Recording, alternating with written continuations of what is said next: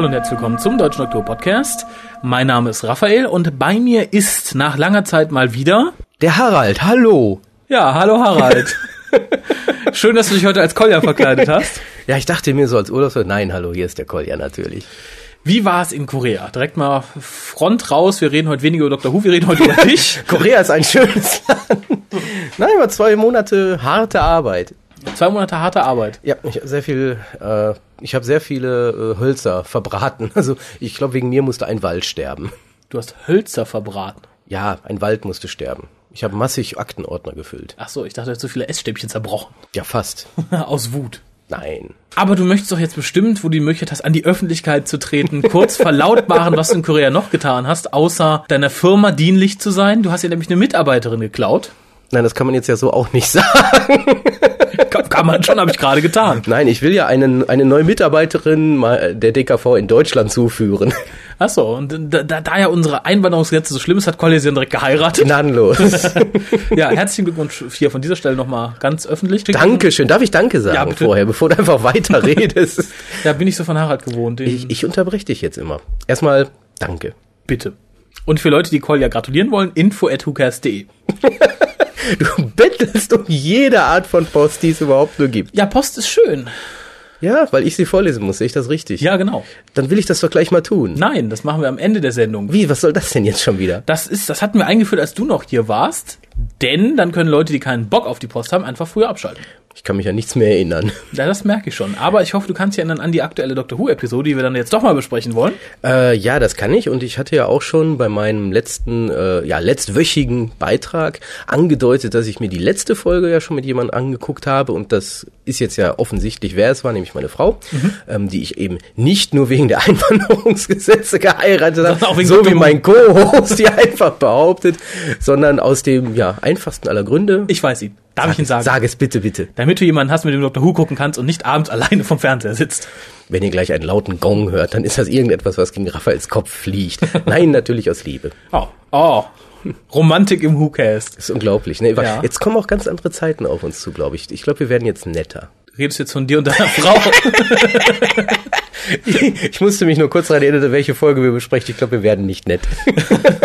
Aber zur Einstimmung fass die Folge doch mal kurz zusammen. Möglichst nicht in deinen Worten, sondern in Worten von jemandem, der den Inhalt zusammenfassen möchte. Soll ich das wirklich tun? Kurz. Und Äh. ich meine jetzt kurz, nicht sag mal kurz was zu Partners in Crime. Neun Minuten. Ach so, okay. Äh, Dr. und Donna auf ihrem ersten, auf ihrer ersten gemeinsamen Reise nach, Auf ihrem ersten Trip. auf ihrem ersten Trip nach Partners in Crime, dem ultimativen Mega-Durchfall, ähm, in der Hoffnung, dass es besser wird. Aber egal. Jedenfalls landen sie im alten Rom. Nee, doch nicht. Ist doch Pompeji. Kurz vorm Ausbruch. Oder wie Tennant kurz sagte, It's Volcano Day. Mein Gott, ist das cool. Ja, aber Naja, das hat er ja vom coolen Captain Jack. ja, und daher hat er auch das Wasserpistol mit zwei Händen gehalten werden. Hey, freeze! ähm, nein. Jedenfalls dann, oh mein Gott, ist Volcano Day, wir müssen fliehen. Also rennen Sie zurück zur TARDIS, die weg ist. Die wurde nämlich verkauft an eine merkwürdige Familie, zu der wir gleich noch kommen werden. Äh, ja, im weiteren Verlauf ziemlich viel Chaos entsteht. Irgendwie, ähm, es gibt da merkwürdige Prophezeiungen, dass Pompeji über alles hinweg und ich weiß nicht, ist ja auch egal. Ich soll ja nur zusammenfassen. Äh, es passiert nicht viel, ehrlich gesagt. Donna wird irgendwie entführt, nachdem sie sich als äh, böse entpuppt gegenüber den Pompeianern und sagt, alles wird vernichtet Ja, werden. nicht nur gegenüber den Pompeianern, sondern auch den, den Weird Sisters, die ja behaupten, unser Orakel sagt, es wird alles gut und Donner sagt, es wird alles böse. Die muss auch böse sein. Ähm, nein, nicht Weird Sisters. Das waren die bei dem Shakespeare-Code-Verein. Ich weiß, das kann man verwechseln, diese Folgen, aber so offensichtlich war das auch nicht. Nein, kurz und, und knapp, da waren irgendwelche Außerirdischen, die sind unter dem Vesuv äh, und wollen diesen ja nicht zum Ausbruch bringen, sondern, Sondern die Energie die wollen die nutzen, Energie um nutzen, die Welt zu erobern. Die, die Welt warm zu machen, warm zu halten, sozusagen die ultimative Fußbodenheizung. Und ja, der Doktor hat am Schluss die große Wahl, lasse ich Pompeji draufgehen oder die ganze Welt. Ist keine Wahl, wo ich lange überlegen würde, muss Nö. ich ganz ehrlich sagen. Push the button. Das hätte selbst Gwen besser gekommen. Darauf hätte ich noch gewartet. Die beiden, soll ich den pushen, soll ich ihn nicht? Und dann kommt, let me push the button. Hallo. Ich bin auch hier. Weil Torchwood springt ja auch schon mal gern durch die Zeiten. Ja, und das war's im Endeffekt. Das ist die Story. Viel ist an der Story nicht dran, muss ich zugeben, aber für mich war es, ich habe es auch schon im Forum geschrieben, ein Quantensprung im Vergleich zur letzten Folge. Ich Was weiß nicht bedeutet, dass sie besser wird. Äh, kurz zur Statistik, wie ich es schon gerne sage, geschrieben wurde das Ganze von James Moran, der auch schon die Torchwood-Folge Sleepers geschrieben hat. Allerdings in enger Zusammenarbeit mit unserem guten Freund Russell T. Davis, weil James Moran ein bisschen Probleme mit dem Drehbuch hatte, kann ich gar nicht verstehen. Und, äh, Aber das erklärt doch die ganzen Russell T. Davis Elemente in ja, dieser sagen, Episode. und viele Ideen, die Russell T. hatte, sind halt dann in die Episode eingeflossen. Unter anderem der Asterix-mäßige Anspielungshumor gewisser Namen und ja, ich denke mal auch so das Verhalten der pompeianischen Familie in den ersten 15 Minuten. Denn alle Leute im, in alten Pompeji haben sich benommen, ja, wie englische Assis wie man sie wie so eine kennt. englische Durchschnittsfamilie. Und das hat mich, ich meine, ich muss kurz erläutern, ich bin ja dann doch etwas länger Student, als man sein sollte und ich habe auch schon ein paar Semester Geschichte studiert. So haben die sich nicht benommen. Die wären gesteinigt worden, wenn die sich so benommen hätten. Äh, ja, es ist halt ähm, typisches Element der Historicals. Es, es schimpft sich ja inzwischen Historical, obwohl ich das nicht so ganz einsehe. Ich auch nicht, das war kein Historical. Es, es spielt halt nur zur Zeit Pompeis, ähm, beziehungsweise des Untergangs von Pompeji. Und sämtliche Charaktere in sämtlichen Historicals mehr oder weniger benehmen sich nicht, wie sie eigentlich müssten. Und sei es nur die Sprache, aber auch das gesamte, alles, alles passt einfach nicht. Es ist ein typisches Element von Russell T. Davis neuer Doctor Who-Serie, dass in Historicals Menschen sich so verhalten wie heute Assis. Das hatten wir auch schon bei Shakespeare so, weil die, die ganzen ja, Shakespeare an sich war ja schon Shakespeare ein an sich, ja, das passte nicht. Und genauso ist das jetzt mit äh, ja dem zentralen Element dieser Episode, nämlich dieser äh, ja pompeianischen Pompeianer, die Pompis, die Pompis, die die Mac-Pompis, diese sogenannte römische Familie, die sich aber wirklich genauso verhielt. Irgendwie der Sohnemann war saufen mit den Christen. Saufen, saufen Partymensch. Ja, und er selber war mehr so der völlig überforderte Familienvater. Ja, die Mutter Und war eine Tussi. Die Mutter war eine Tussi, die Tochter war völlig und die war von einer religiösen Sekte beansprucht. durchge, ne? Durchge, Durchge- durchge- durchge auf jeden Fall und hatte Augen auf den Händen. Durchge, was auch immer. Äh, und das, das, das ist, das, das ist völlig, völliger Quatsch gewesen. Im Übrigen ganz kurz direkt zu den Augen, bevor ich es nachher vergesse. Wir hatten ein wirklich schönes Set, nämlich das Set von der Serie Rome. Ja. Lobend erwähnend. Sehr lobend Wir durften, wir, Dr. Who, durfte da drehen. Genau. Ja, wahrscheinlich war es so, nur weil sie da drehen dürften, gibt es überhaupt eine solche Folge. Das ist ja überhaupt meine Theorie. Wenn das Set nicht zur Verfügung gestanden hätte, hätte man auch eine Folge jetzt nicht so geschrieben und äh, so inszenieren können. Aber man hat so ein schönes Set und dann malt man so hässliche Augen. Da hätte man sich einen hübschen, äh, einen besseren Augenmaler holen sollen, nicht einfach irgendwie den letzten Praktikanten hinten links, den sonst noch niemand irgendwas hat machen. Also, hey, hör, mal, hör mal, hör mal mal die Augen hier, mach mal die Augen. Haha, jetzt, jetzt kommt meine persönliche Theorie. Die Augen waren damals Denk also an. Sarah Jane Smith Adventures. Wie ist nochmal die Folge mit den kleinen Kindern in dem Laserspiel? äh, Warriors of the Good Luck. Genau. Und dieser Oberwarrior, wie der aussah. Und jetzt überleg mal, als die die Hände so hatten. Das sah doch genau aus wie diese Außerirdische. Was schließt du daraus? Nichts. Gut. Aber bedenke, das ist ein Element, das man bedenken sollte. Ja, für alle, Das die, sah genauso aus. Ja, denkt mal drüber nach. Eure Theorien an Vielleicht. info.hucast.de. Irgendwann wird deine Inbox überquellen und die wichtigen E-Mails werden uns nicht mehr erreichen. Zum Beispiel die, in denen wir endlich erfahren, wer das die Stalkerin oder der Stalker Von Harald ist.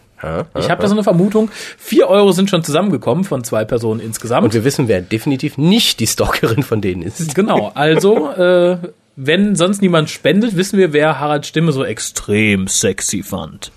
Ja? Ja. Ja, du weißt es, ich weiß es nicht. Ich will den Namen jetzt nicht öffentlich sagen, sonst ist die Frau nachher beleidigt. Warten wir die weiteren Spenden ab. Äh, ja, komm, bleiben Zurück wir weiter zu- bei der Familie. Ist ja, wie gesagt, zentrales Element. Ähm, damit ja, stand und fiel für mich die Folge und die fiel dann auch relativ schnell.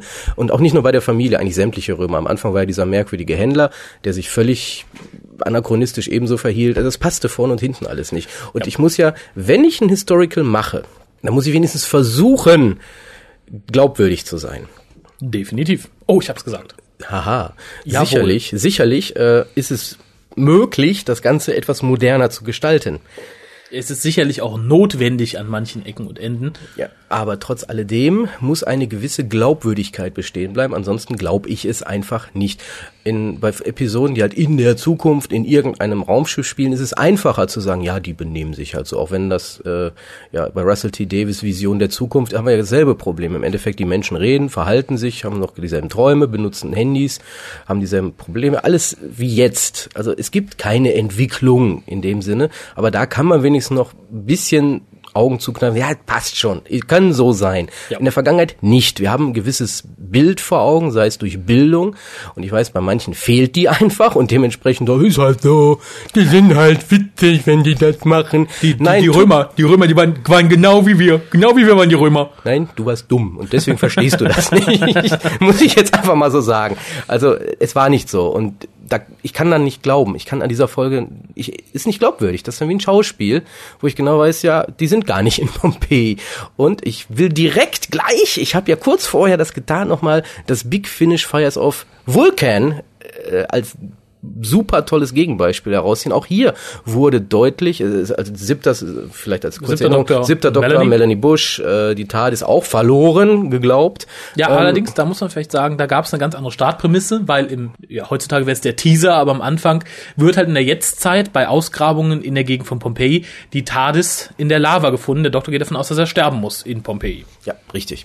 Die, auch da die Charaktere natürlich der Jetztzeit etwas angenähert, aber man hat es wenigstens versucht, sie entsprechend sich verhalten zu lassen, wie es damals so war. Also bestes Beispiel waren die Prostituierte äh, oder besser die Sklavin, die auch als Prostituierte arbeitete, die äh, Mel, Mel, wo gesagt wird, ja, das ist halt eine Sklavin, ist halt so und die soll doch ihrem Besitzer, dem Doktor auch so nett so, na ist ja auch egal, müssen wir jetzt drüber eingehen. Aber es wurde halt versucht, möglichst eine Stimmung zu erzeugen, eine Atmosphäre zu erzeugen, in der das Historical und mit seiner dann außerirdischen ähm, zentralen Idee glaubwürdig ist. Weil wenn das nicht glaubwürdig ist, glaube ich auch den Rest der Episode nicht. Wobei Fires of Vulcan, das war ein reines Historical. Ja, ja, richtig. Das war ein reines, Nein, ja, nee, es war ein reines Historical. Und in dem Sinne gerade da ist es dann auch wichtig. Aber in der Fernsehfolge war es noch wichtiger, das so glaubwürdig wie nur möglich zu machen, weil dann kam dann nämlich ja, die Schalkers kamen wieder, die, die Vulkanwesen, dazu gleich mehr.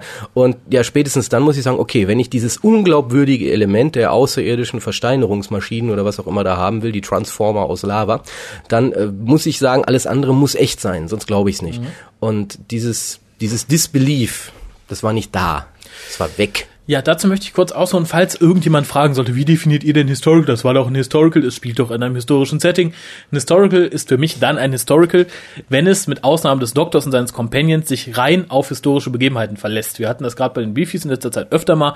Äh, als als ja, Prunkstück möchte ich da fast Council of Nicea herausarbeiten. Oder natürlich äh, Son of the Dragon. Da haben wir keine Außerirdischen, außer den Doktor und Nissa etc. Da haben wir aber kein, keine bösen Aliens, die irgendeine Plot-Device sein sollen, nur damit die Action in Gang kommt. Weil ich glaube, ein reines Historical in 45 Minuten wird schwer. Ähm, ich bin da, sehe das nicht ganz so eng. Da kann dann ruhig ein fantastisches Element bei sein. Ähm, bei bei Dracula, Son of the Dragon, hatte man ja immer diese Vermutung, da könnte noch was sein, aber da war halt nichts. Und das aber, war gerade gut. Ja, ich möchte an der Stelle schon mal wieder auch hier Teaser ähm, Time Meddler erwähnen, wo natürlich ein anderer Zeitwanderer da war und damit auch Elemente eingebracht hat, die nicht dem Historical zu passten.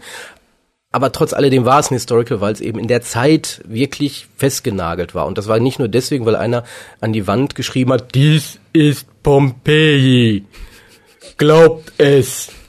Denn das ist passiert. Oder geht. Oder geht. Verlasst diese Welt. Ignoriert die lateinischen. Inschriften, die noch da sind, die die TARDIS nicht übersetzt.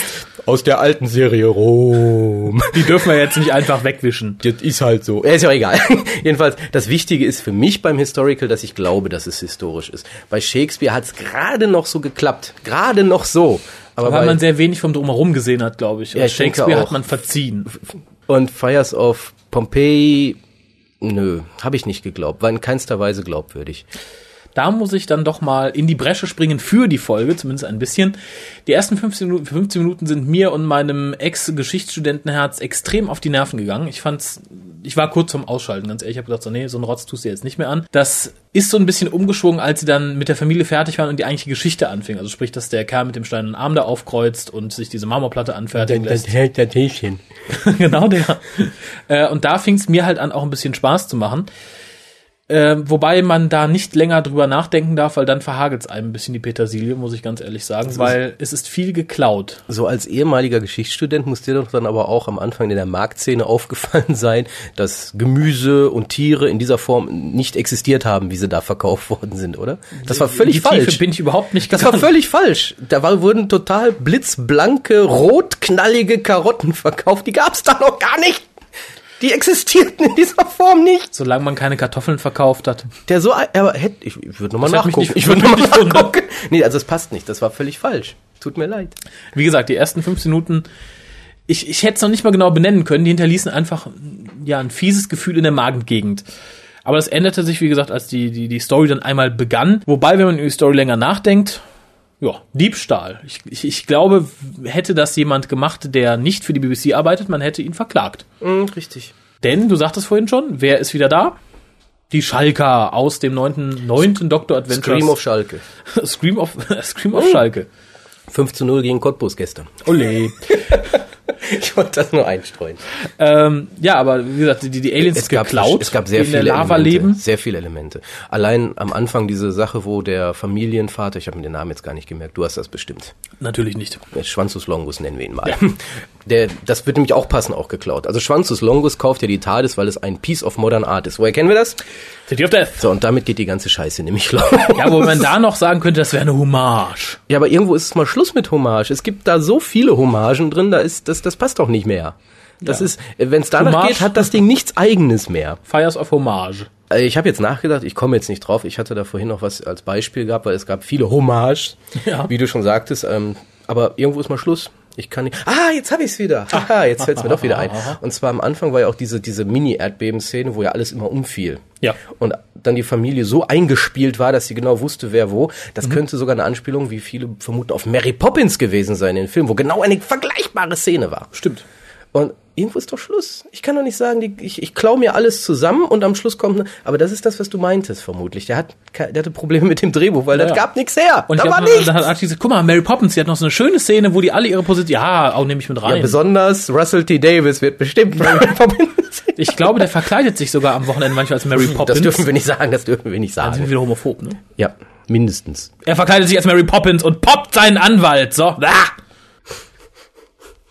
Wer war das? Wer hat das gesagt? Ich habe keine Ahnung, aber wenn ich den erwische. nee, überhaupt, diese ganze Erdbebenszene war total daneben. Das ist, das, das, das, das war Slapstick wieder pur und war dumm. Und, nee. Apropos dumm. Was hielst du denn von Donner in dieser Episode? Ähm, viele schreiben ja in den diversesten Foren, dass sie sich als Super Companion inzwischen, was auch immer, darstellt. Ähm, sie, sie fing interessant an, weil sie fing ja dann tatsächlich an, mal halbwegs intelligente Fragen zu stellen. Ging mir genauso, weil in den ersten so circa zehn Minuten war sie das Beste an der Folge, was ich irgendwie erblicken konnte, weil mir halt der Rest dermaßen auf die Nerven gegangen Ja, ist. wobei wir hatten uns gerade auch schon privat, wir reden ja auch privat miteinander, Natürlich. darüber unterhalten, dass diese ganze Geschichte mit dem, was ist denn jetzt, wenn ich Latein mit dem rede, ähm, dass die so nach Doctor Who-Historie gar nicht hätte passieren können, weil, und da gab es dann noch so ein paar Begründungen, äh, es liegt halt daran, normalerweise bekommt der Companion das nicht wirklich so mit und denkt auch nicht so aktiv drüber nach, um solche, das, das ist irgendwie die TARDIS, sagt so, nein, denk da nicht drüber nach, du kannst diese Sprache sprechen, das sind Das sind nicht, nicht die die Druiden, die, die du suchst. und ähm, in dem Sinne ähm, ist natürlich eine witzige Sache gewesen, nur ignoriert natürlich wieder völlig, was vorher gewesen ist. Ja, wobei ich muss fairerweise sagen, das wird wahrscheinlich 90 Prozent unserer Hörer sowieso und wahrscheinlich auch alle Dooфins gehen. Ich kann mich jetzt nicht explizit an diese Begründung erinnern. Ich weiß, du hast es auch nochmal nachgelesen Das war irgendwo. irgendwie mit Sarah Jane Smith und äh, ich glaube John Pertwee, dem John Pertwee Doktor gewesen. Ist ja auch egal, also das war jetzt nicht so der Hammer, der ja, das auch auf Wunsch können wir das ja irgendwann nochmal näher diskutieren. Nein, nein, nein, Nicht? nein, nein, nein. Ich beuge mich da meinem äh, wiedergekommenen Also wir, wir können schon mal. viel diskutieren, aber wann jetzt die TARDIS wem was übersetzt, glaube ich, ist dann doch zu viel. Ja, und das ist, Außer ihr wollt das hören, schreibt info.hukas.de. was war mein Spruch? Na super. Na komm, mach weiter. Donner, Donner, Donner, Donner. Ja, Donner fing gut an und dann ist Donner gegangen und wurde ausgetauscht durch Catherine Tate. ja. ja. Oder ich denke, das beschreibt es am besten, weil You got to be kidding ja, me. wir haben die Runaway Bride, die im Endeffekt nur Catherine Tate war, wieder back. ging mir ähnlich. Ich habe auch, wie gesagt, die erste Zeit mich sehr gefreut. Als sie dann Anwandlung kriegte, wieder ja, in, in Catherine Tate zurückverwandelt zu werden, was spätestens da extrem offensichtlich wurde, wo sie auf dem Altar liegt und gedroht, geopfert zu werden. Ja, aber das, das Messer ist schon in der Abwärtsbewegung sozusagen. Ja, und sie macht noch dumme Witze. Einige sagten ja, sie fänden es verständlich, weil sie ist halt so ein Typ, die macht halt einfach dumme Witze, selbst wenn Lebensgefahr ist. Ich denke, niemand, und sei es das letzte Assi-Kind aus, was weiß ich, aus Neukölln, wird in so einem Moment, wenn das Messer auf einen niederfährt, noch dumme Witze machen. Egal wie dumm, beschränkt oder äh, wortgewandt man Ja, ist. man, man würde es verzweifelt, nicht. man würde verzweifelt auf denjenigen einreden. Man würde einreden- voller Panik in der Stimme und nicht so völlig gefasst. You got to be kidding me. Ja. Und dann auch noch dumm rummotzen. Nein, glaube ich nicht. Es, es, es sei denn, Donna hat wirklich so dermaßen viel Zutrauen in den Doktor und das wirkt natürlich nicht in der Szene so, dass sie sagt, mir passiert eh nichts, aber hatte sie nicht. ist natürlich für mich jetzt persönlich der Running Gag der Staffel inzwischen. In jeder Folge ist ein Moment, wo Donna vielleicht sterben könnte. Vermutlich wird das in jeder Folge so sein. Ja. Und ich stehe wieder oder sitze wieder vorm Fernseher und ja, ja, stirb, Jetzt- jetzt, ist der Moment, jetzt. Vielleicht ist das der rote Faden. Und irgendwann stirbt sie einfach. wo keiner da mehr, also, ich oh, ja, oh mein Gott, sie haben Donna getötet. Diese Schweine! aber vielleicht ist das der rote Faden der Staffel, das mit Rose ist nur Ablenkung. Ja. Wo ich sehe das immer noch als Running Gag. Ja, und dann kam eine für mich der enttäuschendsten Szene, nämlich der Doktor taucht plötzlich auf. Ja. Aus dem Nichts. Man kann sich das so erklären. Pünktlich. Ja, man kann sich das so erklären. Er hat dieses Mädel da gefragt. Ey, ey, du bist doch Mitglied in dieser. Sag mal, wo, wo könnten die? Wo haben die die Wo, hingeschleppt? wenn, der hat ja noch nicht mal mitgekriegt, dass die das waren, aber unterstellen wir mal, er hätte es mitgekriegt. Ey, wo haben die die hingeschleppt? Ah, oder was viele andere behaupten, er hatte das schon mal mit denen vorher zu tun und wusste genau, wo die wohnen.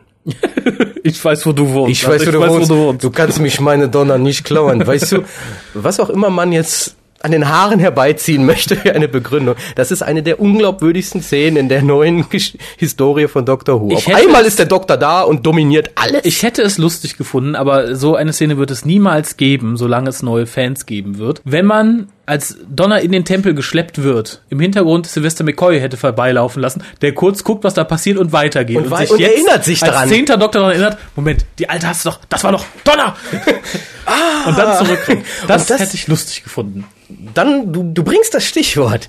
Ähm, Im Endeffekt wollte ich da später noch was zu sagen, aber machen wir kurz den äh, Okay. Handbremse, aussteigen, kurz angucken, einsteigen, weiterfahren. Ich muss kurz zu dieser Verwirrung in diesem Casting sagen, ich habe mich diesmal gar nicht vorbereitet und Collier hat sich tatsächlich mal Stichpunkte gemacht. Ja, ich will nichts vergessen. Ich bin ja völlig, ich bin ja völlig aus der Übung. Ja. Ich, ich musste mir anhören, wie, und jetzt ein bisschen Lob von meiner Seite aus. Es fällt mir schwer, aber, Aber. Harald war gut. Ja, ja. Harald hat sich gemacht. Er ist böse geworden. Alle loben Harald, mich lobt mal wieder keiner. Der ist ja immer da. Ja, du bist ja immer da. der ist ja wie das Mikrofon, der ist Mittel zum Zweck. Nein, aber ich glaube, Harald hat so langsam auch die Prämisse angenommen, bösen Menschen jedet immer gut. Ja, richtig so. Und dementsprechend in dieser Logik auch Hallo Chris, auch dir super klasse gemacht, äh, fand ich toll und ich hoffe, das hatte ich auch gestern glaube ich schon gesagt, ähm, so ein Vierercast, wo sich Harald und Chris das dritte Mikro teilen, was wir dann hoffentlich anschaffen, wäre vorstellbar. Ja, ich denke, das wäre absolut kein Problem. Aber du wolltest gerade hinaus, Genau. dass ich das Stichwort gegeben Ja, ich bin jetzt nämlich ausgestiegen, wollte was sagen und bin dann noch mal kurz in eine Nebenstraße gegangen. Jetzt komme ich aus der Nebenstraße zurück, um zu dem Thema, ähm, es, es wurden ja auch in vielen Foren immer wieder mal geschrieben, da kommt bestimmt Captain Jack. Das, das passte nicht, der hätte gar nicht da auftauchen. Das wäre auch Quatsch gewesen in diesem Chaos. Was man aber hätte machen können, weil da, da hätte dann auch dieser Neufan, über den wir ja gerne immer wieder reden, überhaupt gar keinen Bezug zu gehabt, wäre nämlich wirklich Sylvester McCoy, den siebten Doktor, ohne Bemerkung, irgendwas einfach nur durchs Bild laufen lassen. Einfach nur mal im Hintergrund. Ja. Weil Fires of Vulcan, siebter Doktor, und dann hätte man gesagt, okay, passt beides irgendwo zusammen. ja, da werden jetzt wieder viele schreien, aber die Beefies sind doch nicht Kanon. Ja, sicher sind die Beefies Kanon. Solange nichts ihnen widerspricht, sind Beefies, Bücher, Comics, alles Kanon. Ich weiß. Ich will es nur hier auch mal gesagt haben, weil viele Menschen lesen ja nicht unsere Worte Posts. im Forum. Ja, Ich wollte nicht heiligen Worte sagen. ich war aber kurz davor. Lauschet Tag. unseren Worten, sage ich nur. Nein, ähm, bevor sich wieder Menschen über mich aufregen, weil es haben sich ja schon wieder Menschen über mich aufgeregt, wie es schon beim letzten Cast getan, ähm, kehren wir dann wieder zurück zur Haupthandlung. Mhm. Aber ich denke, das wäre so ein kleiner netter Wink an die alten Fans gewesen. Und Ja. damit hätte man auch, wie du gerade selber gesagt hast, eine gewisse, eine gewisse Logik in diese eine Szene gebracht, die so wahnsinnig unlogisch ist, dass sie, denke ich, jedem aufgefallen ist. Ja. Ja, aber das ist dann wieder dieses, wir versuchen den, den Doktor als gottgleiches Wesen darzustellen, der weiß einfach, dass die da sind und der weiß einfach, dass Donner jetzt geopfert wird und damit es auch einem gottgleichen Auftritt ähnelt, kommt er kurz vor knapp. Ja, das ist, glaube ich, auch wirklich eine Darstellungsweise, die da dem Doktor gegeben wird, die gerade uns so gar nicht gefällt und die auch total schwachsinnig ist, weil der Doktor ist einfach nur ein netter Mann, der durchs Weltall reist, durch die Zeit und Abenteuer erlebt. Ja, wobei man natürlich argumentieren könnte, Sylvester McCoy, da wurde was Ähnliches versucht, in Anführungszeichen, indem man halt immer sagte, der weiß vorher, was abgeht. Aber ich finde, das ist eine ganz andere Ebene. Ob Sylvester McCoy der planende Doktor ist, der im Hintergrund schon mehr oder weniger Bescheid weiß und Leute manipuliert, oder ob es der David Tennant Doktor ist, der kurz bevor er vier Leute rettet, nochmal alle Lichter in der TARDIS anschaltet, nur damit es mächtig geil aussieht, wenn er ihnen die Hand entgegenstreckt. Kabusch. Genau. Aber Donner, ich rette die Leute nur unter der Bedingung, dass du jetzt sofort alle Lichter im Konsolenraum anschaltest. ich bin der Gallifrey-Gott. Mir gefällt schon recht wenig in dieser neuen Staffel bislang, aber eine Sache hat mir gefallen, aber mehr im Sinne von, es war so super witzig, weil vermutlich gar nicht geplant. Und zwar die Entführungsszene von Donner. Die war so perfekt durchchoreografiert. Donner kam mit dieser Amphore mit, mit Wasser. Zwei von denen griffen sich Donner und die anderen nahmen diese Amphore, damit sie nicht so, das, als hätten die da drei Wochen für diese Entführung ge geübt. Ja. Und ich fand diese Szene, einfach dieses, dieses Fließen, das, Das war war so nett. mega witzig. Ich fand's witzig. ja, ging mir ähnlich. Es war so, äh, was hab ich? Ich habe wirklich gelacht und Jö neben mir guckte mich ganz verstört an. Aber ich dachte, das, das fand ich witzig.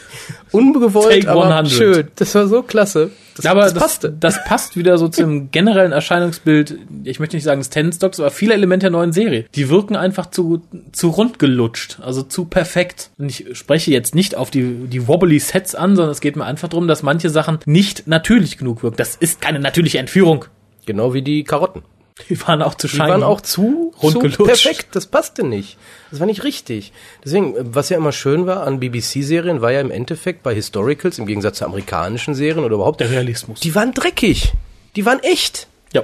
So, und Doctor Who beginnt unecht zu werden, weil selbst wenn du mal zurückdenkst, Talents of Wang Chiang war echt. So echt, wie es nur ging. Es war dreckig, die Leute waren nicht sauber und strahlend. Tja, Jetzt schon. Ah, das ist auch wieder auffällig gewesen. Die, die Weird Sisters in dieser Folge, um mal wieder den Bogen zu Shakespeare kurz zu schlagen, waren natürlich auch wieder alles modelmäßig hübsche Frauen. bis auf die Mutter Oberin. Bis auf die Mutteroberin, aber eine vertrocknete muss man da haben.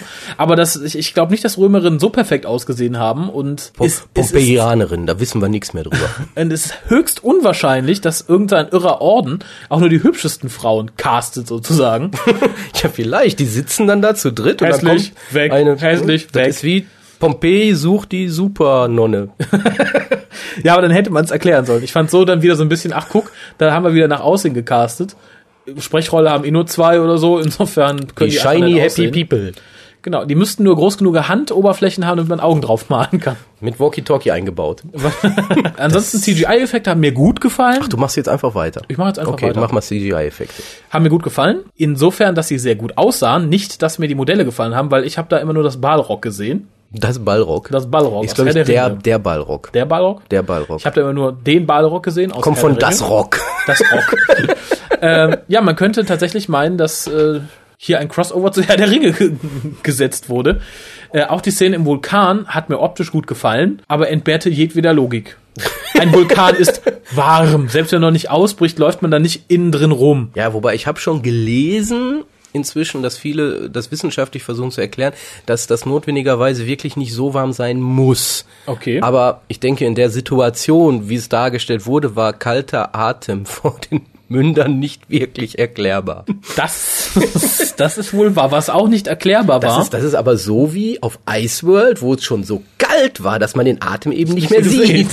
Und das war in dem Vulkan eben schon so warm, dass man den dass Atem sogar der Atem hat. so fast kocht. Und das war halt der Qualm. Aber wo wir gerade bei unerklärlichen Dingen sind, es ist mir ein unerklärliches Ding, wie man in einer ja, Steinkugel, Raumschiff, Kapsel von einem Vulkan ausgespuckt und sehr weit geschleudert werden kann und das überlebt. Colin Baker ist einmal hingefallen und regeneriert. Warum wird David Tennant hunderte von Metern weit und gespuckt? Donner vor allen Dingen. Ja gut, die Companions sind da ja bei, bei solchen Unfällen nie. Mel hat ja auch, kann ich mal eine Schramme gehabt. Ja, wobei ich möchte an dieser Stelle dann vielleicht doch die Theorie aufstellen, Donna ist ja keine, ist ja keine Martha. Soll heißen, sie ist jetzt nicht dünn und so schlank und, sondern sie ist ja eher gepolstert. Möchtest du sagen, dicke Menschen überleben sowas eher? Nein, ich dachte nur, dass der Tenant Doktor gegen Donna so als wie ein Airbag. Vom- und wieso der Airbag das überlebt, weiß ich auch nicht. Man könnte auch böserweise behaupten, da Donna natürlich keine Martha ist, also auch keine ärztliche Kenntnisse hat, weiß sie gar nicht, dass man das nicht überlebt. Ja, und deswegen überlebt sie. Genau, um mir mein Argument von Robert Sherman aus Chimes of Midnight aufzugreifen. Ah, schön. nee, aber das ist für mich auch, also überhaupt die ganze Vulkanszene war so schwachsinnig. Das muss doch so richtig warm gewesen sein. Dass der Doktor das überlebt, kann ich mir noch irgendwie erklären, aber Donner nicht. Nee. Äh, die, hätten die sich wenigstens, wollte ich nie sehen, möchte ich an dieser Stelle direkt sagen, ich will das nicht sehen. Aber hätte sie sich wenigstens ausgezogen, also, boah, ist halt heiß, ich kann nicht mehr. Nix!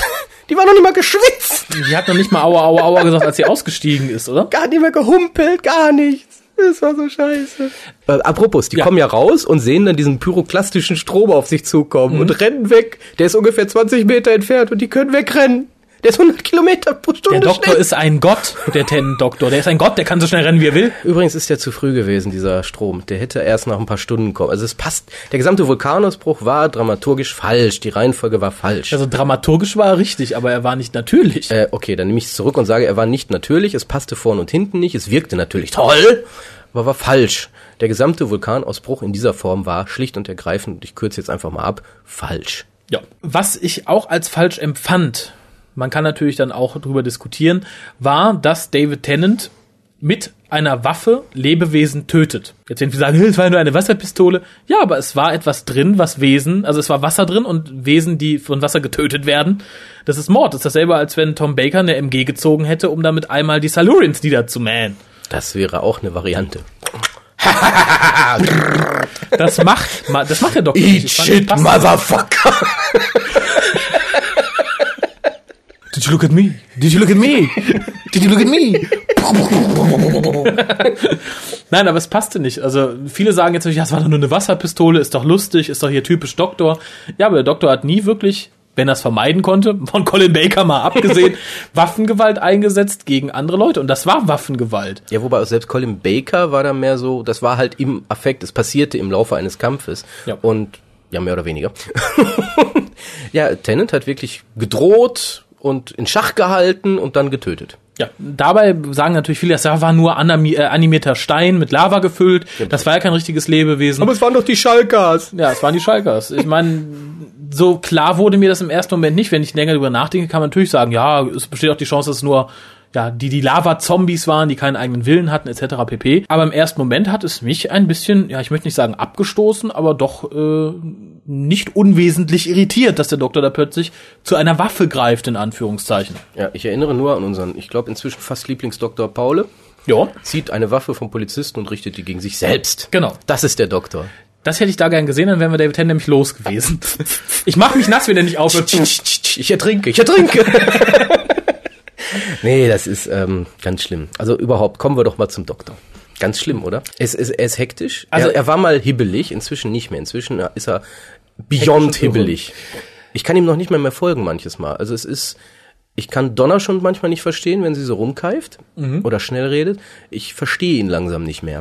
Es ist ganz schlimm. Also das Problem habe ich noch nicht. Was mir sehr auffällt, also ich fand ihn Partners in Crime schlimmer, muss ich sagen, weil hier hatte er doch ein bisschen mehr zu tun, als rumzurennen, den Sonic Screwdriver zu schwenken. hat er auch. Und diesmal hat der Sonic Screwdriver Steinplatten umgeworfen. Umgeschubst. das ist der Sonic Schubser. Der, Wollte ich nur einwerfen. es zeigt immer wieder ganz deutlich, das Drehbuch war nicht so schlecht wie das letzte, also war auch der Doktor nicht so schlecht wie beim letzten Mal. Aber das Drehbuch war auch nicht so gut wie viele andere Drehbücher, und darum war der Doktor auch nicht so gut wie in vielen anderen Folgen. Äh, Und das zeigte sich hier immer wieder ganz deutlich. David Tennant steht und fällt mit dem Drehbuch. Und das Drehbuch war so lala, also fand ich auch den Doktor so lala, weil der Doktor ist für mich in diesem Fall kein wirklich feststehender Charakter mehr, sondern ein Teil des Drehbuches, den man sich dreht und wendet, wie man ihn braucht und wie David Tennant es gerade hinbekommt. Ja. Äh, Und die Performance war so lala, die war ganz okay. Ich habe manchmal gelacht, ich fand es manchmal gut, manchmal dachte ich, oh scheiße, mehr nicht. Das Also was, was ich ganz schlimm fand, war am Anfang, als die TARDIS verschwunden war, die Panik. Dass der Doktor so panikartig reagiert hat, aber so extrem. Wo er nochmal gesagt hätte, oh, lass uns schnell mal gucken, wo die sein könnte, lass irgendwas machen. Oder auch selbst, wo Ja. der, diese, oh, Pompeii, wegrennen. Das, das habe ich noch nie so erlebt. Von keinem Doktor in dieser Form. Nee. so extrem, so die, die Panik war völlig falsch. Das ist nicht der Charakter.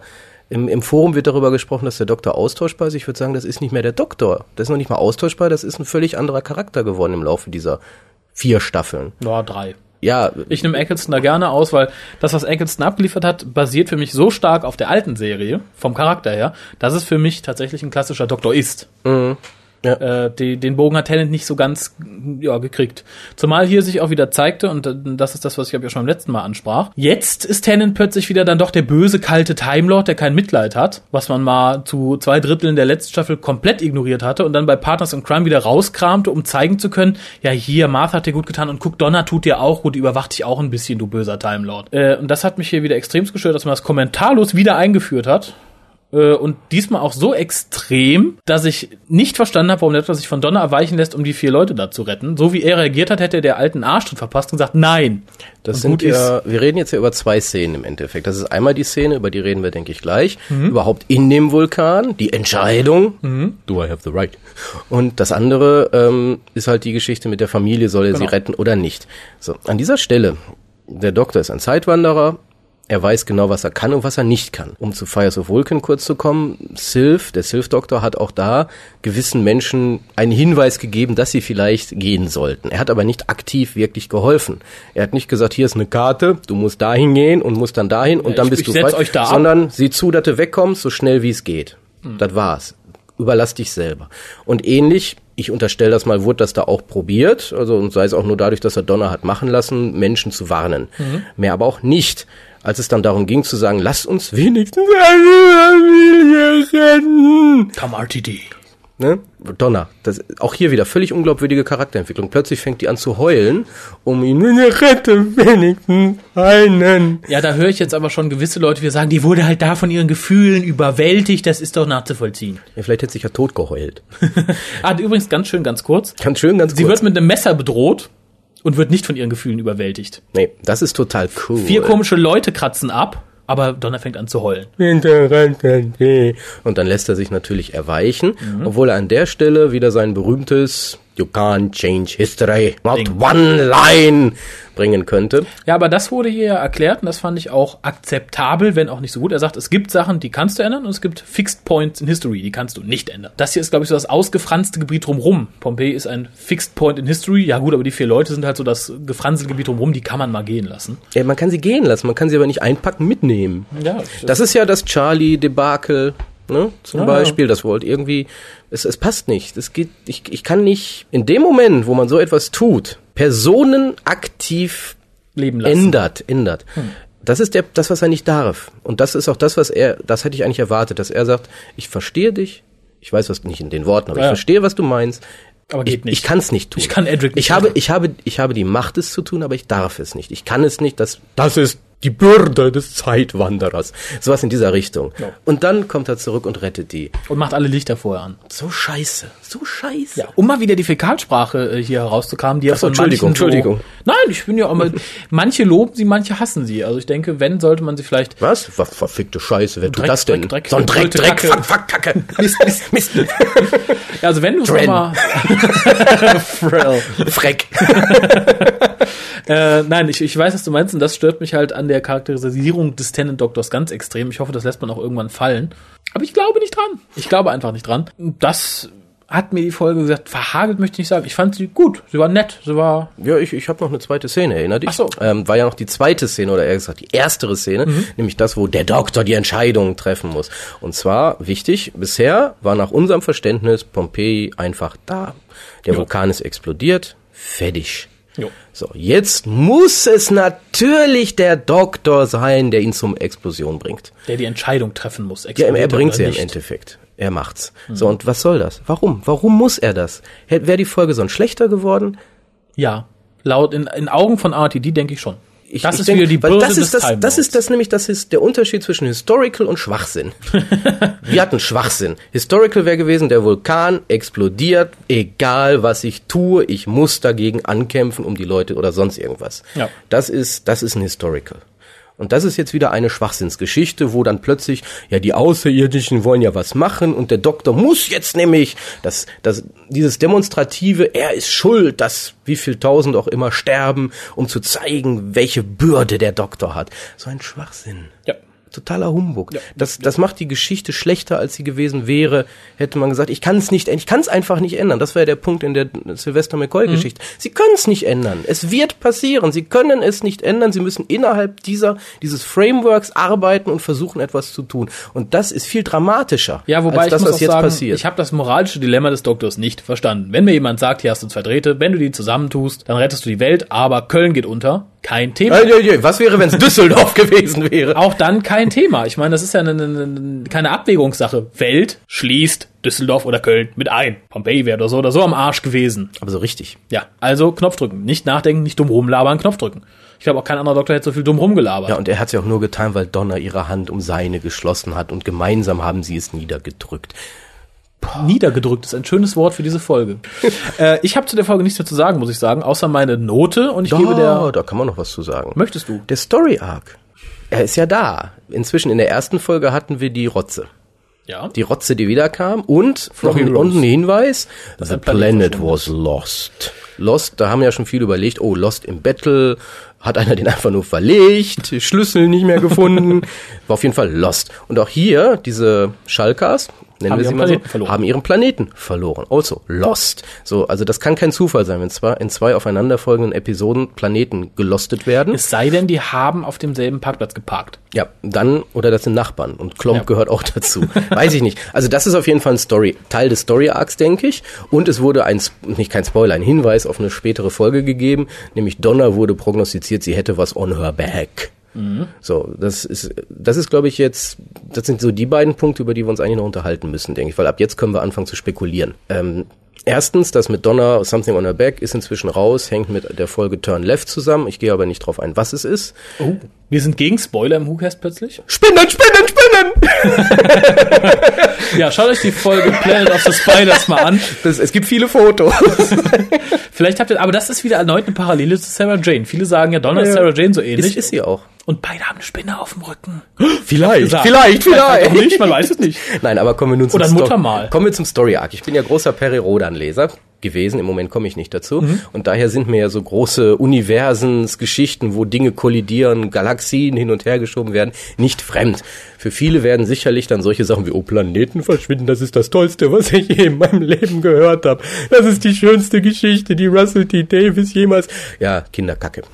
Also die Vermutung ist ja von vielen, am Ende der Staffel kommt ja Rose zum Beispiel wieder, Mhm. die Universen, das Paralleluniversum und dieses werden sich ja vermischen. Das ist inzwischen, glaube ich, bekannt, Ja. dass das so sein wird. Und ich denke mal auch hier, das sind schon die Andeutungen dafür, dass irgendwie diese, dass sich gewisse Universen überlappen und in dieser Überlappungszone natürlich Planeten hin und her springen. Ja. Von dem einen ins andere Universum. Ich denke, darauf spielt das an. Oder meinst du das nicht? Äh, Ich sehe es ähnlich, habe mich da aber auch nicht, ich sage, ich habe mich nicht groß informiert, auch nicht über den Story Arc. Äh, Es ist eine sinnvolle Sache, würde ich sagen, wenn man das so erklärt und ist natürlich auch ein Weg, um Rose hier rüber zu holen. Nur warum Rose halt freiwillig hin und her laufen kann, aber die kleinen Fettkinder auf dem Fettplaneten das nicht können, ist eine Frage, die zu antworten wäre. Vielleicht hat Rose eine Torchwood Device. Ich denke, sie hat ein Torchwood-Device, aber keinen von diesen Buttons, die sie dann in der zweiten Staffel hatten, weil die hasst Russell T. Davis ja inzwischen selber. Welche Also, Buttons? Nee, die hatten ja so Dinge, auf die die mal hauen mussten, damit die so von Universum zu Universum Ach so. gesprungen sind. Das haben die, denke ich, abgeschafft. Die hat vermutlich jetzt ein cooles Armband, Ja. wo einfach nur so, so ein ganz kleiner Bing ist. Oder ein sowas. Implantat. Ah, das wäre natürlich noch cooler. ja. Oder für die richtig harten Fanboys unter uns, vielleicht musste sich die Brustwarzen knibbeln. Das ist ein Schalter. Cyber Row. Nein, also das, ich denke mal, im Laufe der nächsten ähm, Episoden werden häufiger noch Planeten verschwinden und ähnliche Dinge darauf hindeuten, dass sich zwei Universen überlappen. Und ich möchte an dieser Stelle einfach nur mal den Namen McGann in den Raum werfen. In der Ho Hoffen, das ist Hoffnung. Dann möchte ich das Wort Time War und Davros in den Raum werfen. Das sind zwei Wörter. Eigentlich sind es drei Wörter.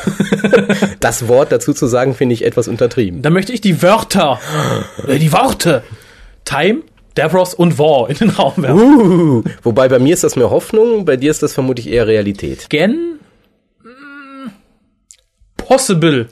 Ja, es ist Aber es nicht very technisch, wahrscheinlich. technisch und storytechnisch und auch wirklich technisch im Sinne von available for filming is possible. Möchte ich an dieser Stelle einfach mal sagen.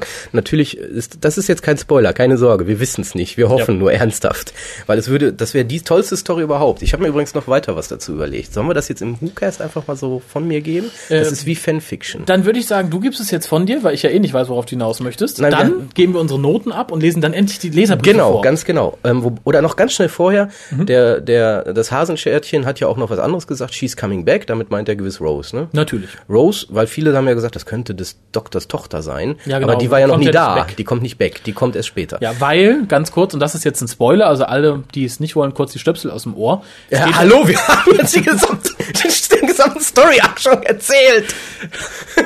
Äh, des Doktors Daughter ist ja nicht wirklich seine Daughter, also nicht die Mama von Susan, die es ja auch gar nicht gibt, wenn man sich Longborough so durchliest, sondern es ist ein Klon. Jemand hat mit der DNA vom Doktor rumgespielt und eine neue Tochter gemacht.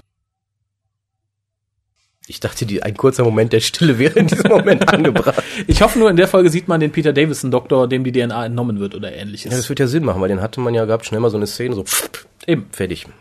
Äh, genau, was wollte ich sagen? Ach ja, so meine persönliche, das wäre jetzt mein Ende, weil Russell T. Davis hat ja schon angekündigt, diese Staffel ist Fanwank pur, das Ende der Staffel. So, dann mache ich jetzt mal Fanwank. Was wir machen könnten, und das wäre auch gleichzeitig Russell T. Davis Bye-Bye, könnte er dann mit nämlich machen, das wäre total irre. Würde er nie machen, aber ich würde es machen, weil ich find's geil. Am Schluss wird alles so gedreht, dass der Time War nie stattgefunden hat. Somit Paul McGann auch nie existiert hat. Paul McGann. Äh, Eccleston nie existiert. Christopher Eccleston nie existiert. Und auch Tennant nicht. Tennant nicht, Tennant nicht. Jo. Ähm, also Paul McGann wäre der aktuelle Doktor. Kann meinetwegen auch direkt sterben und regenerieren. Ist mir scheißegal. Aber damit hätte er wirklich so, einen- so einen Moment geschaffen, wo der neue Produzent einfach nochmal von vorne anfangen kann. Das heißt, die ersten vier Staffeln wären in sich komplett geschlossen. Die, die, wo man sagen würde, die braucht man, die mussten da sein, damit die Geschichte Sinn macht, damit wir den Circle haben. Ja, und wir haben zwei Doktoren gewonnen. Aber wir hätten im Endeffekt sagen sollen, jetzt fangen wir wieder von vorne an und der Producer kann machen, was er will. das wäre herrlich. Ja, was man natürlich auch sich vorstellen kann, am Schluss, der Doktor bringt ja alle wieder weg, alle Companions. Donna unter anderem wird ja auch äh, wieder abgeliefert bei dem Opa. Im Sinne von, du darfst dir nie sagen, was passiert ist. Mein Gott, wir spoilen heute, wie bescheuert, ne? Macht nichts, egal. Was? Der Spoilercast. ähm, ihr hasst uns jetzt richtig. ähm, jedenfalls liefert Wenn er alle ab und er, er fällt regenerierend rückwärts in die TARDIS und die Tür geht zu. Das wäre nämlich deine, dein Das Wunsch, dass man gar nicht weiß, wer der nächste Da Doktor möchte ich dann wird. nämlich kurz ausholen, dass man nämlich tatsächlich. Hab ich ein gutes Stichwort Das gegeben, ist ne? super. mein Wunsch wäre es ja, dass man am Ende dieser Staffel tatsächlich David Tennant regenerieren lässt, aber nicht sieht in wen.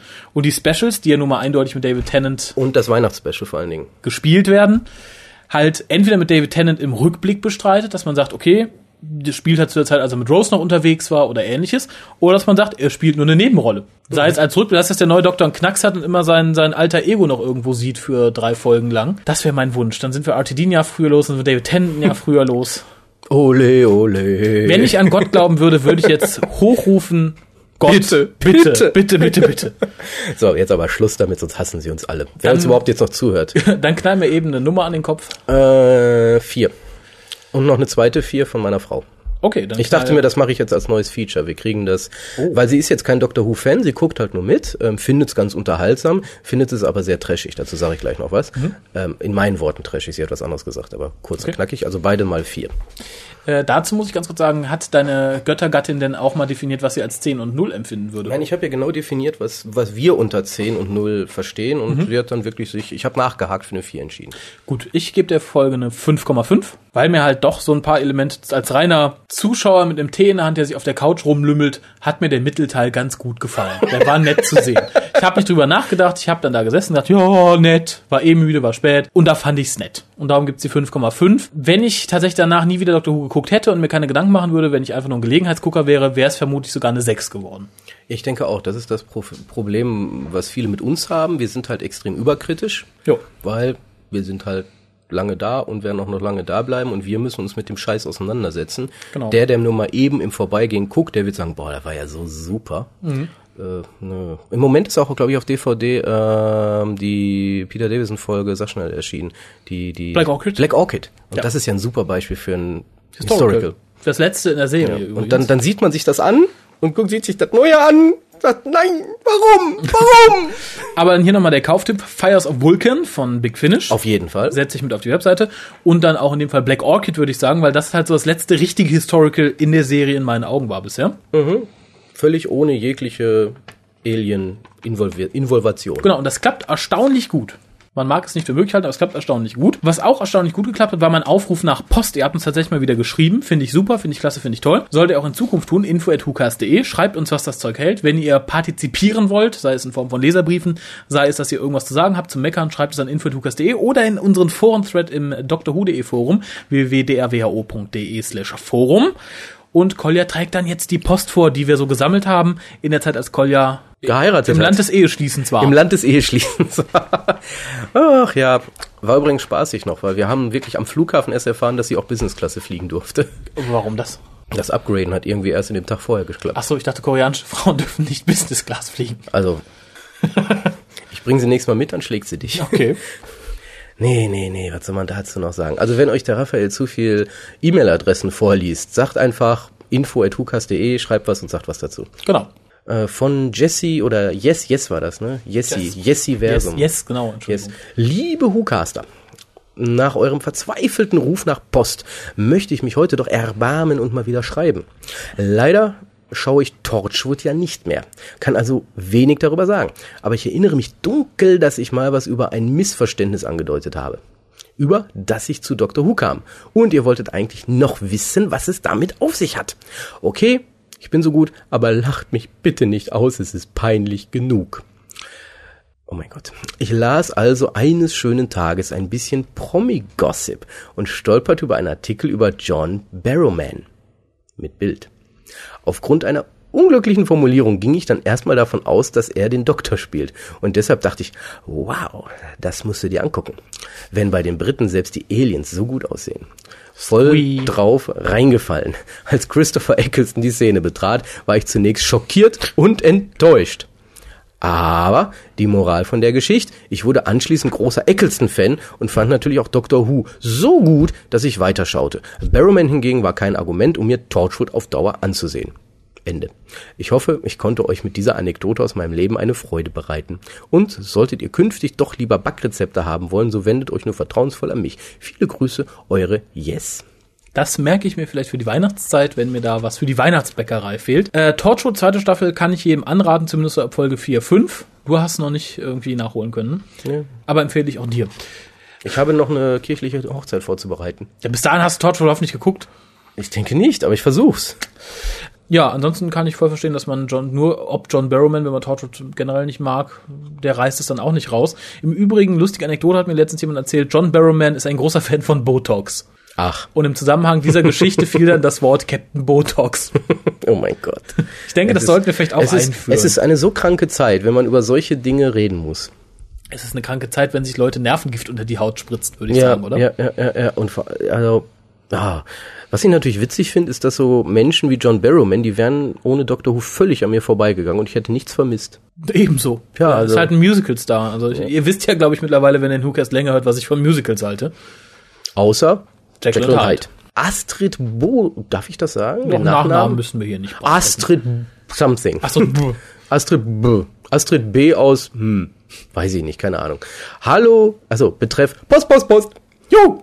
Post, Post, Post. Juhu. Post, Post, Post. Juhu. Post, Post, Post. Juhu. Gibst du, ich hab dir gefehlt. Ja.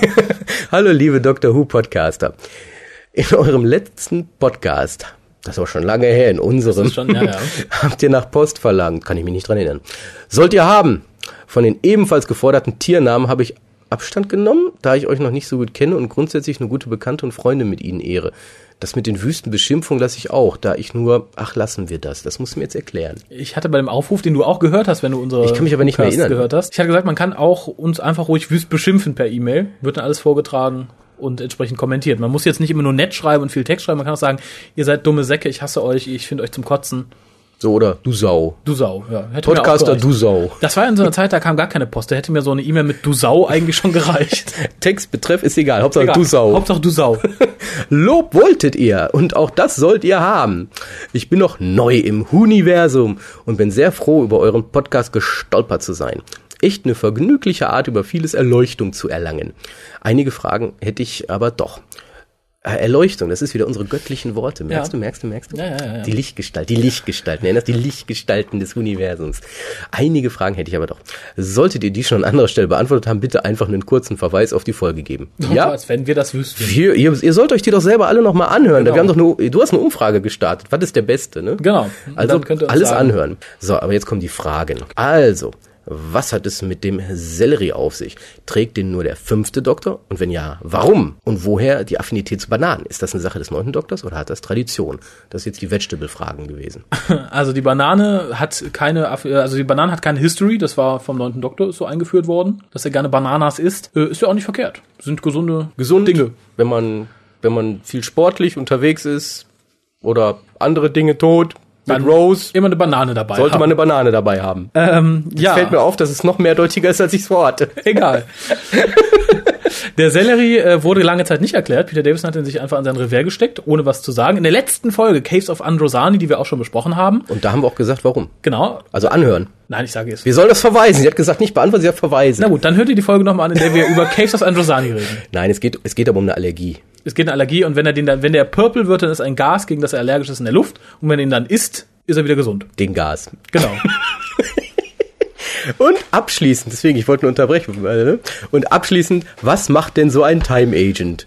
Wird die Time Agency irgendwo mal näher erklärt? Der Doktor scheint ja mit dem Verein vertraut zu sein, als ich Jack als deren ehemaliges Mitglied vorstelle. Also die Frage, was macht denn so ein Time Agent? Ja, morgens Brötchen, Ja. essen, Essen, Zähne putzen, Tee trinken oder Kaffee. Dann ein bisschen Zeitung lesen, was so los ist und dann sagen, boah, da muss ich hin, ist, da ist was los, Time eben, ne? Ich bin ja ein Agent. Genau. Nein, äh, wird nicht erklärt in der Serie. Kontakt hatte der Doktor also bisher noch nicht mit der Time Agency, wurde halt damit Captain Jack eingeführt. Ja, das ist wieder so eine typische Erfindung, da kann man ja mal was mitmachen. Ähm, was das soll, weiß ich auch nicht. Ich weiß noch nicht, warum jetzt plötzlich irgendwelche menschenartigen Wesen durch die Zeit springen, unbedingt, um irgendwelche Sachen agentenmäßig zu machen. Verstehe ich nicht. Weil es cool ist, weil man Captain Jack so bekommen hat. Ja, weil diese ganze Zeitspringerei, die ist ja eher von den Time Lords immer unterbunden worden. Ist natürlich klar, Ja. es gibt jetzt keine Zeitwanderer mehr und dementsprechend, also keine Time Lords mehr und, aber Und seitdem gibt's dann die Time Agency. was auch immer die machen. Ja. Aber sind wohl gute Jungs, weil Captain Jack ja im Endeffekt als Böser erst dargestellt wird und Ja. Angst vor denen hat. Oder Ja, irgendwie sind sowas. Jungs mit ihrem eigenen, mit, ihrem, mit der eigenen Agenda, denke ich mal. Boah, Agenda-Jungs. Ah, Soweit also zu meinen Fragen, oder was zu Ihren Fragen, also soweit zu meinen Fragen. Ihr hattet aber auch noch nach dem ganzen Gay-Thing gefragt. Tatsächlich. Das Gay-Thing. okay. Das ganze Gay-Thing. Um es auf Deutsch zu übersetzen, es geht jetzt um das Schwul-Ding. Das Schwulding. Das ganze Schwulding. Und was wir, ah, und was wir Mädels davon halten. Ah. Die, die zwei Männer Mund, Ja, ja, ja. Scheiße. Äh, oder wieso wir das mögen. Ich kann jetzt zwar nur für mich sprechen. Das ist schon mal gut, weil viele, gerade auch in Foren, reden gerne für alle. Doch scheint mir die Sache ganz einfach. Warum sollten wir Mädels anders gestrickt sein als die Männer? Wie aus verschiedenen berufenen Quellen bestätigt, mögen die meisten Männer die Vorstellung von zwei Frauen bei innigem Kontakt. Habe ich mich hier nicht wunderbar schwammig ausgedrückt, absolut jugendfrei. Ist bei uns, glaube ich, nicht nötig. Äh, Innenkontakt sehr.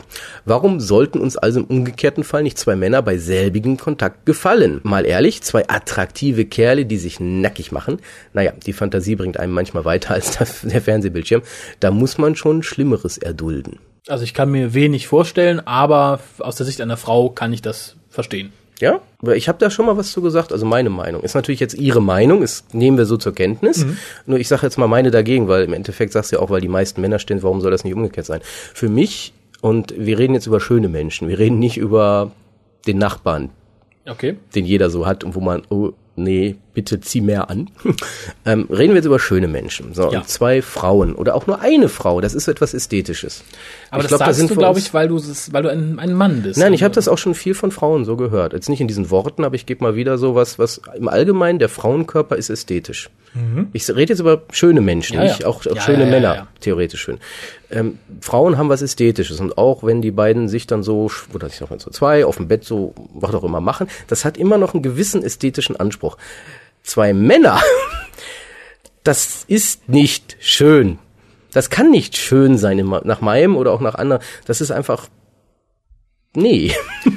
Also da habe ich mich ehrlich gesagt mit Frauen noch nicht groß drüber unterhalten, die gegenteiliger Meinung sind. Ich kenne eigentlich nur Frauen, die sagen, sie finden Männer ästhetisch. Ähm, ich als Mann finde Männer nicht ästhetisch, wir sind praktisch, Ich nicht glaub- schön. Also ich möchte jetzt mal einfach mal eine Unterstellung wagen. Die Okay. meisten Frauen, die sich daran aufgeilen, dass gerade die beiden Captains in Torchwood sich die Zunge in den Hals gesteckt haben, die haben noch nie einen schwulen Porno gesehen.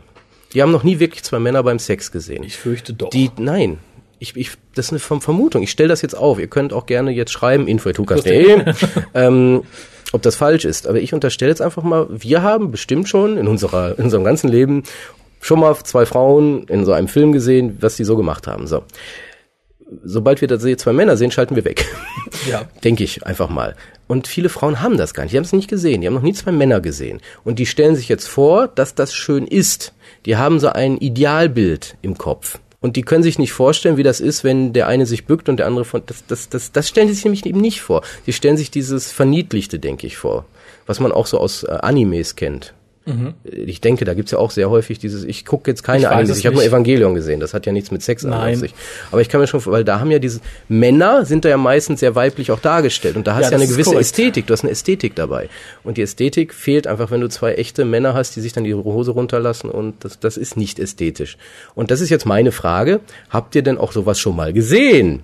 Oder ist das mehr so ein Fantasiegebilde? Also ich halte mich da mal raus, das ist dann gerade dein kleines persönliches WhoCast-Projekt. Ja, das ist ja einfach so die Frage. Ja, das das okay. deswegen, das interessiert mich jetzt einfach so. Ist das jetzt einfach mehr so ein Fantasiegebilde oder hat man es gesehen und findet es wirklich schön? Okay. Weil ich denke, bei Frauen kann man sagen, wir haben es gesehen, wir finden es schön. Oder? Ich Optisch? stell mir das schön vor. Jetzt sei doch mal ehrlich. und ja, egal. Äh, in diesem Sinne, viele liebe Grüße aus dem hohen Norden. Ach, so hätte ich vorlesen müssen. Egal. Weiter so. Ich freue mich schon wieder von euch zu hören und bin enorm gespannt auf euren Kommentar zur Torchwood-Folge Out of the Rain. Astrid. Ja, die kommt, wenn Kolja geheiratet hat, vermutlich. Aber Out of the Rain steht immer Äh, noch also aus. nur, nur, nur um nochmal das Klassische. Ich Ja. bin verheiratet, das ist Ja, die ja, kirchliche Hochzeit, die Trauung oder wie auch immer. Ähm, aber Out of the Rain, da steht vielleicht noch ein, ein Gastsprecher für an, aber das ist noch etwas in der Schwebe. Ah, der Gastsprecher. Ich weiß, wen du meinst. Daniel S. Oh, Daniel. Zzz. Betreff Versehen oder Absicht. Beides. Vermutlich. Oder einfach nur oder. Ja. Hallo Raphael, Kolja, Harald, Dave, alter Cyberman, neuer Cyberman. Oh, Im letzten WhoCast 71, ist das eine Fußnote? Hattet ihr eine Vorbesprechung der vierten Staffel? Als ihr bei Planet of the Ood wart, hat Raphael angemerkt, dass es der erste fremde Planet sein wird. Ja, da hast du ziemlich drauf rumgeritten. ja, aber. Er hat recht. Ich aber weiß, weiter. aber, aber er sagt ja auch, aber das ist doch in my humble opinion nicht richtig. So spielt doch die erste Folge der zweiten Staffel auf New Earth. Okay, es ist die neue Erde, aber es ist außerhalb unseres Sonnensystems und das qualifiziert es doch als fremden Planeten. Sri, ich denke, sorry, aber da steht Sri. Ich, kann ja auch sein, dass er Sri meint. Sri, für mein, er hat ja auch eine kreative Ader, was Groß- und Kleinschreibung betrifft. Man muss sich nicht immer an Grammatik halten. Es hilft nur dem Vorleser, möchte ich an dieser Stelle erwähnen. Sri für meine Spitzfindigkeit. Aber das ist bei mir hängen geblieben. So long. Da hat er recht. Auch, Ah. auch Gridlock spielt auf New Earth. Aber für mich spielt New Earth in einem Hospital und für mich spielt Gridlock im Stau. Insofern möchte ich ein Im bisschen Keller mehr, im Stau. Ich möchte mehr Planet Action sehen. Ich möchte sehen, dass man draußen rumläuft. Planet Action. Planet Action. Wie Captain Planet, nur anders. Mit Action. genau das. Oh mein Gott. Aber ist ich, Planet of the Ood wirklich ein fremder Planet? ja. Hat, ich habe irgendwo so ein Gerücht gehört, dass das die Erde der Zukunft sein soll. Und das heißt dann Planet of the Hood? So im Sinne von Planet der. Affen. Planet der Affen. Also ich will jetzt nicht spoilern, aber ich habe da irgendwie so Nein, im Ernst. Ich habe Okay. ich hab das so im Nebensatz mal gelesen, dass das in Wirklichkeit die Erde der Zukunft ist und die Ud in Wirklichkeit Hämophoren sind. Weiß ich nicht. Ach so. Ja, muss nicht stimmen. Ich, ich, das sage ich jetzt völlig ohne, ob aber das es- wahr ist oder nicht. Also das wäre schön. Am Schluss sieht man dann so die Freiheitsstatue und Dr. Singh zu. Warum diese Schweine? diese Ud? Äh, lass ich mich überraschen, aber für mich haben wir bisher noch. Können wir da ein T-Shirt draus machen? Der Doktor kniet vor der Frau. Diese Ud. Äh, aber wie gesagt, für mich hat bisher noch keine der bisherigen Folgen wirklich auf einem außerirdischen Planeten gespielt. Ich denke da mal an Planet of Evil aus der alten Serie. Die spielen auf einem außerirdischen Planeten. Ja, ich, ich weiß ja, was du meinst. Ich, mir fiel das nur gerade so. Es ging mir durch den Hinterkopf. Ja, aber er hat schon recht mit dem, was er sagt. Okay, Peter Rrr. Peter Rrr. Rrr. Hat eine Meinung. Das ist nämlich die Betreffzeile. Hallo, Raphael, Kolja und der wahrscheinlich nicht anwesende Harald. Genau. Ja, Mann, er hat eine Kamera installiert. Oder er hat mit dem sibyllischen Orakel in die Zukunft gesehen. Gleich einmal vorweg will ich sagen, dass das natürlich kein Affront gegen Harald gewesen ist und es Raphael vollkommen richtig erfasst hat. Also sagt Harald, er kann weiterhin ruhig schlafen, da ich ihn nicht aus dem WhoCast mobben will. Da ich mir über einige Tage hinweg alle, alle WhoCast-Episoden angehört habe und somit selbst scheinbar schon den Überblick verlor, was gerade aktuell ist, kam es wohl zu dem Missverständnis meinerseits, dass die Fanboy-Fangirl-Debatte noch am Laufen sei. Ihr solltet also euren Podcast mit der Warnung versehen. Achtung, zu viel Hukas-Konsum kann zu Verwirrung der Hörerschaft führen. Er hat nicht ganz unrecht. Also wir haben ja erst letztens wieder im Forum, ging's wieder los. Ja, ich glaube, das ist auch so eine niemals enden wollende Diskussion, auf die ich mittlerweile aber auch schon keine Lust mehr hab. Ich auch nicht, weil wir im Endeffekt basieren die zumeist eher auf Missverständnissen. Ja, und vor allem, es gibt Leute, denen kannst du ein rotes Schild vor die Stirn nageln, die behaupten immer noch, es wäre grün. Mhm. Oh mein Gott, ich muss jetzt ganz kurz einmal lesen, was er da geschrieben hat. Okay. Dann muss ich euch auch noch als Geld hinauswerf Animierungspodcast brandmarken. Ich habe natürlich auch euren Who Shopping Europe Podcast angehört. Und nun wächst meine Dr. Who Sammlung zusehends und mein Konto schrumpft. City of Death ist wirklich köstlich und Tom Baker könnte auch mein Lieblingsdoktor werden. Ja, ja, ja. Seine ironische Art, ironisch? Irre, das ist irre. ist nicht ironisch. ist verrückt. Seine ironische Art gefällt mir und auch wenn ihr mich für den nächsten Satz vielleicht vierteilen wollt oder auch ein Kopfgeld auf meine Wenigkeit aussetzt, aber ich finde, dass der Tenant Doktor doch Anleihen des vierten Doktors besitzt. Okay, Kopfgeld wie viel? ähm, 32 mal 50. 32,50 Euro? Ja. 32,50 Euro für den Kopf von Peter R. Mehr können wir da nicht zu sagen. Nee. Wenn wir den kriegen, müssen wir das bezahlen. Ne? Schmeißen wir zusammen oder nehmen wir den Ja, sicher. Spendengeld? Was machen wir mit dem Kopf? Weiß ich nicht. Kriegt Harald. Au- Auf den Spieß. Der kann der sagen, ich hab den Mobber. genau. Das macht alles Sinn. Als erstes Big Finish Hörspiel habe ich mir 100 gekauft. Warum? Hörst du uns nicht zu? Mensch, Da hätte man, Mit, Peter! da hätte man mit Circular Time anfangen sollen. Mensch, Peter, warum? Da es sich um vier Kurzgeschichten handelt und man da im My Humble Opinion nichts falsch machen konnte. Da mir jene Hörspiele zusagen, jene? Jene vier kurzen, die auf ah. 100 sind. Oh, jene, er hat, oh, da mir jene Hörspiele zusagen, hä? Werde ich mich jetzt auch dort auf eure Kauftipps stürzen? Tu Auch vielleicht nicht. Bei den, doch. Vielleicht nicht, weil wenn ihm 100 gefiel, sofern es mein Budget zulässt. Als nächstes Hörspiel ist schon Circular Time geplant. Olé. Olé. Ach ja.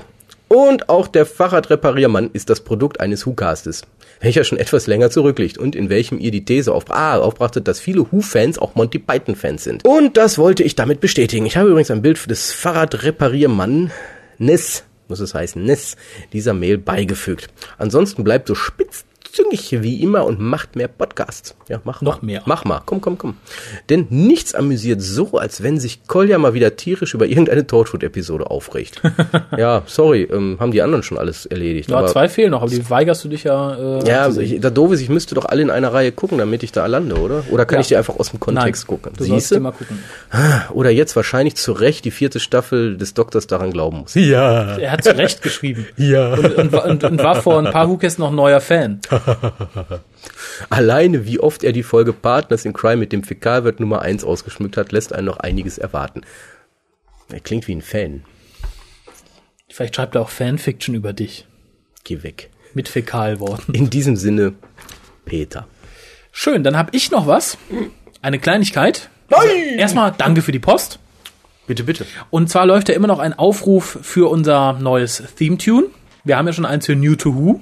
Übrigens, eine neue Folge New to Who kommt irgendwann im Laufe der nächsten Woche. Ist nicht äh, tot, das Projekt, aber im Moment ein wenig auf Eis gelegt. Aber wir haben noch eine neue Einsendung mit einem neuen Theme-Tune bekommen. Dazu gibt's auch eine E-Mail, die du jetzt einfach mal vorliest und dann spielen wir das Theme-Tune mal ein und dann möchte ich deine Meinung hören und meine Meinung auch kundtun. Also die E-Mail ging an info.hukas.de für die, die uns schreiben wollen. Das, da kommt immer was an. Hallo Hukas Nasen. Hallo Schreibernase. Schreiberohr. Erstmal äh, Schreibertast, äh, Schreiberfinger. Finger. Erstmal ein großes Lob an euch für die tolle Sendung. Auch hier möchte ich an dieser Stelle nochmal sagen, Gott hat die großen Kleinschreibungen in Deutschland erfunden. Hilft mir. Bin zwar erst Fan seit dem Start bei Pro7, höre seitdem aber jede eurer Sendungen. Am besten gefällt mir das Bewertungssystem. Aber er streckt die Zunge raus, warum auch immer. Okay. Icon, I Emoticon. Ich verstehe nur die Hälfte, weil mir das ganze Hintergrundwissen fehlt. Deshalb bin ich echt dankbar für New to Who. Oh, wo ich gerade dabei war, kommt bald eine neue Folge. Ja. Aber zum Hauptthema dieser Mail. Ich mache seit 2006 unter dem Künstlernamen Double M. Double M Musik. Das schreibt er jetzt groß.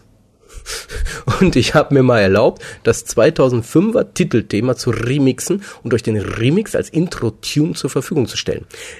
Die Musikrichtung dürfte für euch eventuell etwas befremdlich sein. Es ist Chiptunes. Eventuell kennt ihr das sogar. Ist aber nicht schlimm, wenn ihr. Ah, das ist diese ähm, Amiga-Geschichte, ne? Ist Ja, das. Amiga oder Atari? Ja, Atari, mit Atari, glaube ich. Ich weiß nicht, wo es herkommt. Das ist im Endeffekt so Ich- ich glaub- 8-Bit. Ja, ich ich glaube, das war damals, das war mit dem Atari. Das habe ich im Fernsehen noch was drüber gesehen. Boah, im Fernsehen gesehen und jetzt kriegen wir schon was. Das ist, hey, das ist, ich weiß nicht was, aber das ist es. Naja, hört euch den Track an. Vielleicht gefällt euch sogar. Ich habe die Wave-Datei hochgeladen, damit die beste Qualität garantiert ist. Jetzt hat er hier einen Link. Falls ihr den Track in die Sendung nehmt, erwähnt bitte auch meine Internetadresse. Wirst du online stellen. Die werde ich online stellen. Ist so ein Blo Blogsport. Okay. Was ist Blogsport? Kann aber wahrscheinlich eine, eine Bloggerseite. Mit Sport. Sport. Eine Sportseite mit Blogs. Blogsport. Und falls euch meine Musik gefällt, auf, auch wieder eine Internetadresse, setzt du sicherlich dann rein. Gibt's noch mehr. Aber Doppel-Ms gehören dazu. Oh, beim 8-Bit Collective ist er. Oh. Beim Kollektiv. Die Borg. die beiden Urls habe ich aber auch in die RAR gepackt. Boah, ich, die neue, in dieser Welt, in der wir leben, die ist so toll. Ich möchte auch Urels in Rares packen. Bis denne, Steffen, hm, hm, hm. Okay. Name. Ja, ja. Ähm, dazu möchte ich sagen, ich habe es schon gehört. Ich werde es nicht als neues Titelthema benutzen wollen. Dafür ist es da tatsächlich sehr chiptunig. Ich glaube, das ist nicht unbedingt geeignet. Ich fürchte auch einigen Leuten würden die Ohren bluten, wenn sie das bei voller Lautstärke über iTunes hören. Das ist jetzt keine Kritik an dem Lied an sich, aber sondern an der Musikrichtung ein bisschen. Sowas habe ich gerne, wenn ich mit Mario durch Röhren hüpfe, aber nicht unbedingt als Intro eines Podcastes. Trotzdem super Arbeit gemacht äh, und ich habe mich darüber gefreut. Aber deine Meinung, Colin, möchte ich jetzt auch noch hören. Darum spiele ich das Ding jetzt mal ein.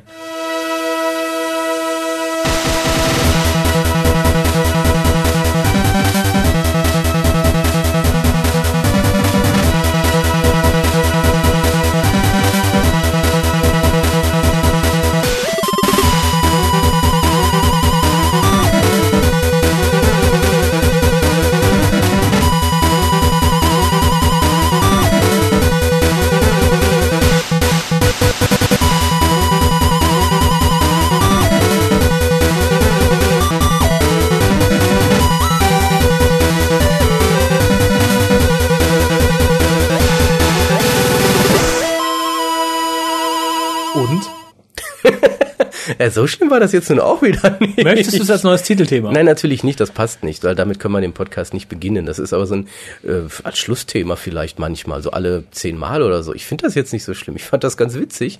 Aber warum er ausgerechnet so gesagt hat, er hätte das 2005er Tune genommen, ist halt das Dr. Who-Thema äh, anders gespielt und anders instrumentiert. Fand ich witzig. Ich fand die, die, die, ich will nicht sagen Schlagzeugeinlagen, ist natürlich alles nur ähm, Synthesizer. Synthesizer. Super witzig. Also es war gut gemacht. Ich fand's gut. Äh, Ich musste zwischenzeitlich dran denken, JNT hätte es als Titelmelodie für den sechsten Doktor genommen, hätte das damals gehabt. Oder für das fünfte Dr. NES-Spiel von Nintendo. Zum Beispiel. Also ich, ich, ich finde das jetzt nicht so schlimm. Na gut, dann Ich dir, fand's gut. Dann dir zu Ehren sage ich jetzt auf Wiedersehen. Schaltet auch nächstes Mal wieder ein, wenn es heißt Willkommen zum Deutschen Doktor Podcast. Und keine 8-Bit-Titelmusik ist. Nein, aber dann spiele ich jetzt nochmal die 8-Bit-Endmusik für dich.